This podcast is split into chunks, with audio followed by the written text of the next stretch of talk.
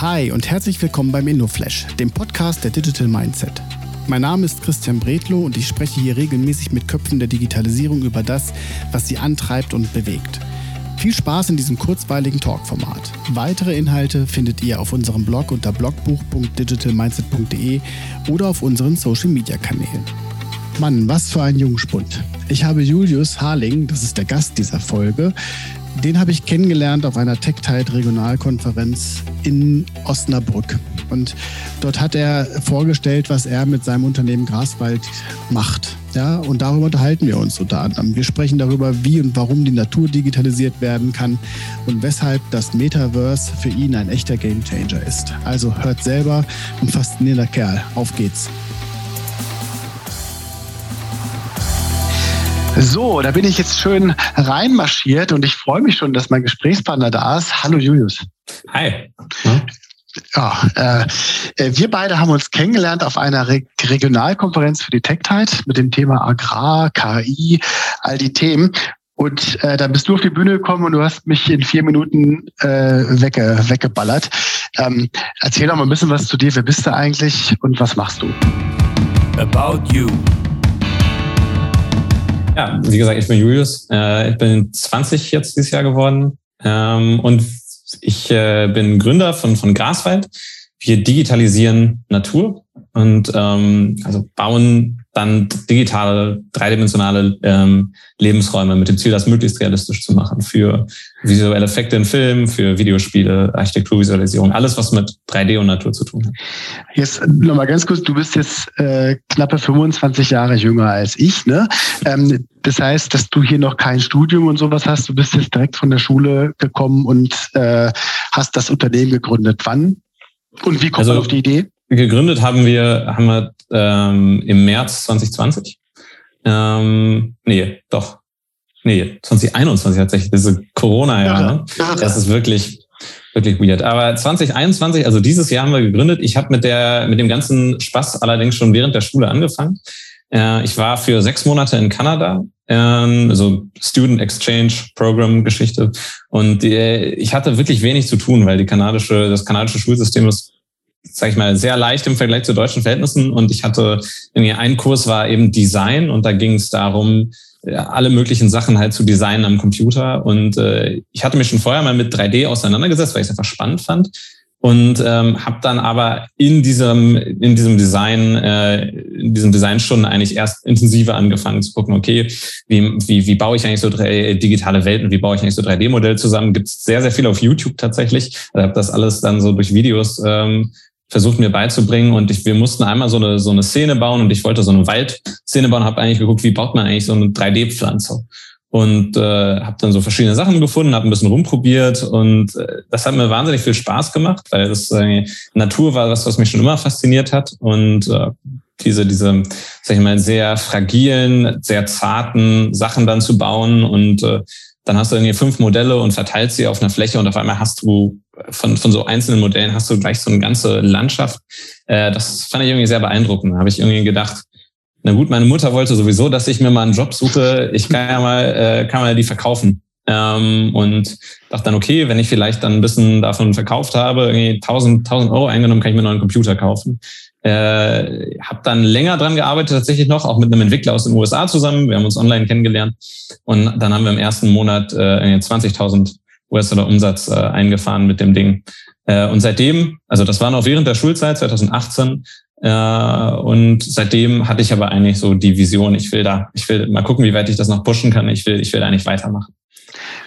Wie, äh, äh also Frage eins, wie digitalisiert man Natur? Ja. Und Frage zwei, äh, ähm, kann ich dann bei euch jetzt hier so zwei Quadratmeter digitalen Rasen kaufen? Also erstmal vielleicht die zweite Frage. Ähm, nein, sondern was du, du kaufst bei uns dann ähm, die einzelnen Modelle.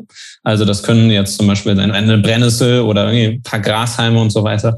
Und wir bieten aber Software an, um dann aus, sag ich mal, fünf Brennnesseln oder drei Gras äh, dann eine Wiese zu machen. Also äh, du willst dann eigentlich entscheiden können, wie dicht soll die Wiese sein, welche Arten wachsen auf welche Art und Weise zusammen.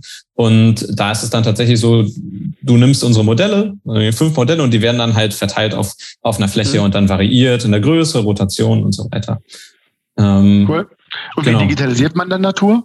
Ähm, ist tatsächlich gar nicht so einfach grundsätzlich Computer kommen ja immer sehr mit, sehr gut mit so Sachen klar, die sind, die sehr klar sind, sehr, sehr sauber. Also alles, was von Menschen gemacht ist, so metallene Oberflächen zum Beispiel können Computer sehr gut berechnen. Immer wenn es organisch wird, wird es irgendwie sehr schwer für einen Computer. Und ähm, das heißt, was, was wir machen, ist, wir haben erst den Scanning-Prozess. Also wir versuchen möglichst viele Daten von einem echten Blatt zu bekommen. Also wenn wir so eine Pflanze haben, dann äh, zerstückeln wir die in die einzelnen Einzelteile, damit wir die gut scannen können. Dann haben wir die Stiele, die einzelnen Blüten, die einzelnen Blätter.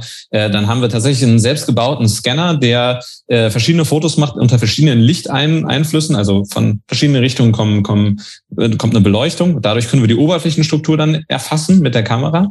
Daraus erstellen wir dann fotorealistische Materialien nach, nach Industriestandards sozusagen, aber die Qualität ist halt besonders gut, weil wir eben diese, diese einzelnen Sachen halt dann gut separieren. Und dann wird, haben wir unsere einzelnen digitalen Blätter und die werden dann tatsächlich wieder zusammengebaut. Cool, cool, cool, cool. Kann man sich äh, sehr, sehr, sehr, sehr gut vorstellen. Ich stelle ja hier immer die Frage nach der Passion. So, jetzt bist mhm. du mit 20 Gründer, der seit mehreren Jahren ja mit seinem, schon mit der Idee schwanger geht und das ja nur des Geldes wegen, weil Mutter gesagt hat, ne? zwinker, zwinker. Ähm, was ist so deine Passion? Was macht das, was macht das aus? Passion. Also ich finde grundsätzlich etwas Neues zu schaffen total, total faszinierend. Und das ist genau das, was man macht. In dem, auch im 3D-Bereich jetzt mal, um, um inhaltlich speziell da voranzugehen du hast eigentlich nichts. Du hast so eine leere 3D-Szene und dann fängst du an und baust dir deine Pflanzen und backst sie zusammen und dann änderst du die virtuelle Beleuchtung. Auf einmal hast du so einen kompletten Lebensraum. Finde ich mega faszinierend. Und das gilt auf unternehmerischer Seite natürlich genauso. Du hast eigentlich nichts und dann hast du eine Idee und du arbeitest sie aus und dann arbeitest du mit anderen Menschen daran zusammen und sie wächst und, und wird immer mehr konkret umgesetzt und ähm, dann kommen dir während des Prozesses neue Ideen und du schaffst etwas, was, was vorher nicht da war. Ist mega inspirierend, mega cool einfach. Ja, cool. Pass auf, ähm, wenn wir von Zukunft sprechen, dann spricht man ja oft vom Game Changer. Ne? Das ist auch eine Frage hier in dem kleinen Format. Was glaubst du, äh, wird der nächste Game Changer sein?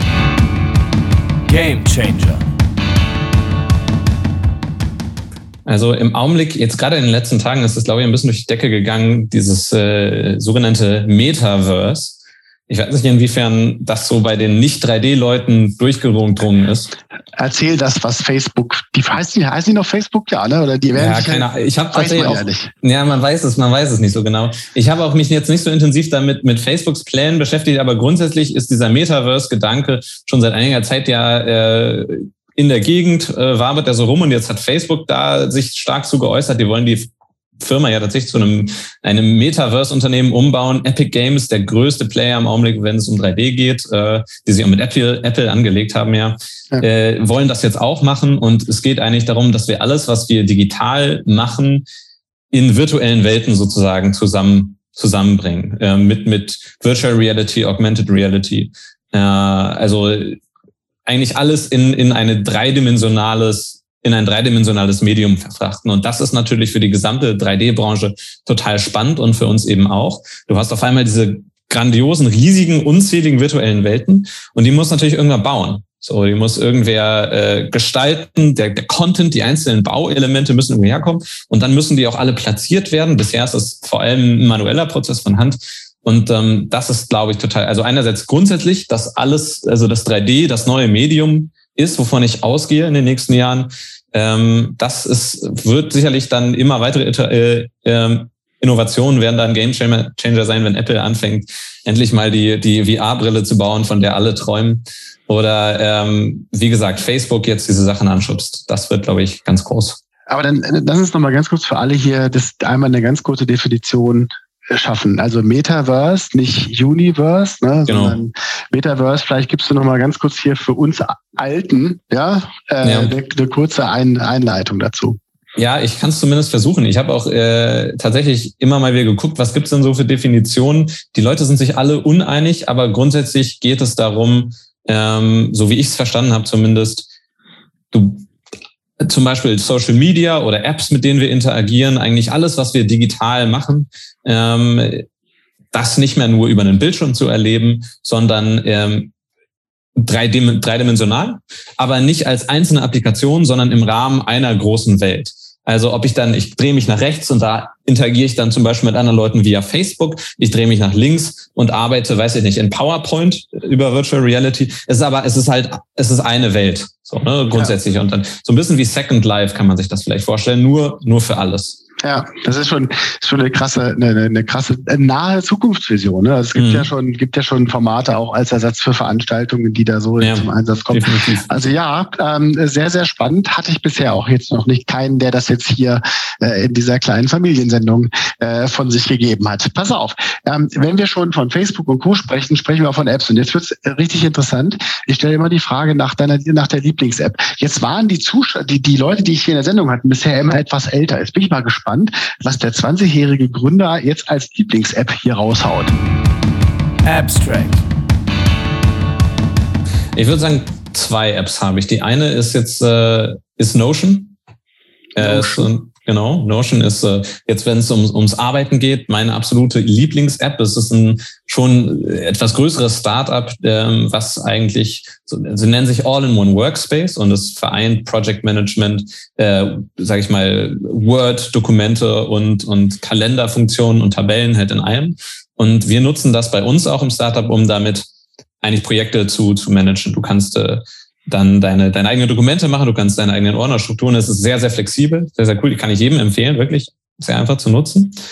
Ähm, und privat, ich habe letztens eine App ausprobiert, die hieß, glaube ich, AR Pianist. Habe ich im App Store tatsächlich, äh, im mhm. Apple Store gefunden, als ich da mir die neuesten iPhones angeguckt habe. Und ich spiele selber Klavier auch sehr, sehr gerne, sehr, sehr viel. Und äh, das ist wirklich total cool, weil die haben äh, wahrscheinlich über irgendeinen Algorithmus es geschafft, Stücke, die einfach ne, in Noten da dastehen, eben zu äh, transportieren in eine Animation, eine 3D-Figur, die das tatsächlich auch spielt. Und ich habe es auch überprüft mit korrektem Fingersatz und allem. Und du kannst halt dann ranzoomen, kannst dir das von allen Seiten angucken, kannst also total interaktiv das lernen, kannst es vorspulen, dann spielt er es irgendwie schneller oder langsamer. Und du kannst auch dann über, über Augmented Reality dann deine Klavier, Klaviatur einscannen und dann über dein Handy sehen, wie die virtuelle Person auf deinem Klavier diese Stücke spielt, in welchem Tempo auch immer. Und das ist wirklich ziemlich cool das Gespräch war wirklich sehr cool und ich glaube, dass äh, wir werden uns ja noch ein paar Mal äh, äh treffen. Da können wir fest von ausgehen. Dann spielen wir auch, vier, können wir auch vierhändig Klavier spielen. Ja, cool, bin also, ich dabei.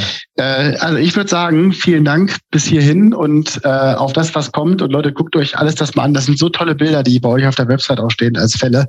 Also Julius, vielen Dank, dass du dabei gewesen bist. Ja, vielen Dank für die Einladung. Köpfe der Digitalisierung. Vielen Dank, dass du dir heute Zeit genommen hast und den InnoFlash gehört hast. Für weitere Infos zu Digital Mindset komm gerne auf www.digitalmindset.de vorbei und schau in unserem Blog nach. Also, wir sehen uns, hören uns und bis dann.